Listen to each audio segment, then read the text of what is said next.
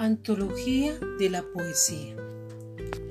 Hacer un recorrido por la poesía es caminar por senderos de inspiración profunda de muchos poetas, que a lo largo de los tiempos han expresado a través de hermosos versos y poemas sus más íntimos sentimientos, desde el amor, el dolor, la alegría, la admiración y todo aquello que les conmueve su corazón y los motiva a crear hermosos poemas que permanecen por siempre en las personas, las cuales por medio de ellos manifiestan sus emociones a sus seres amados o a todo aquello que los motiva o hace despertar sus más profundos sentimientos.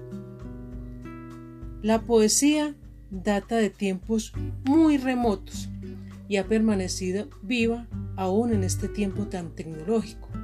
Todavía las personas hacemos uso de ella para manifestar nuestros amores, desamores, ternura, asombro, admiración y muchas otras sensaciones que embargan nuestros corazones. Son muchos los poetas que nos han regalado sus obras, desde la antigüedad hasta nuestros días. Sería difícil nombrar a cada uno de ellos, pero aquí resaltamos a Dante con su Divina Comedia, Shakespeare con su Romeo y Julieta, Víctor Hugo, Gustavo Adolfo Becker, Rubén Darío, Mario Benedetti y muchos otros más que se inspiraron y nos dejaron este legado que aún sigue vivo en nosotros. Los suspiros son aire y van al aire.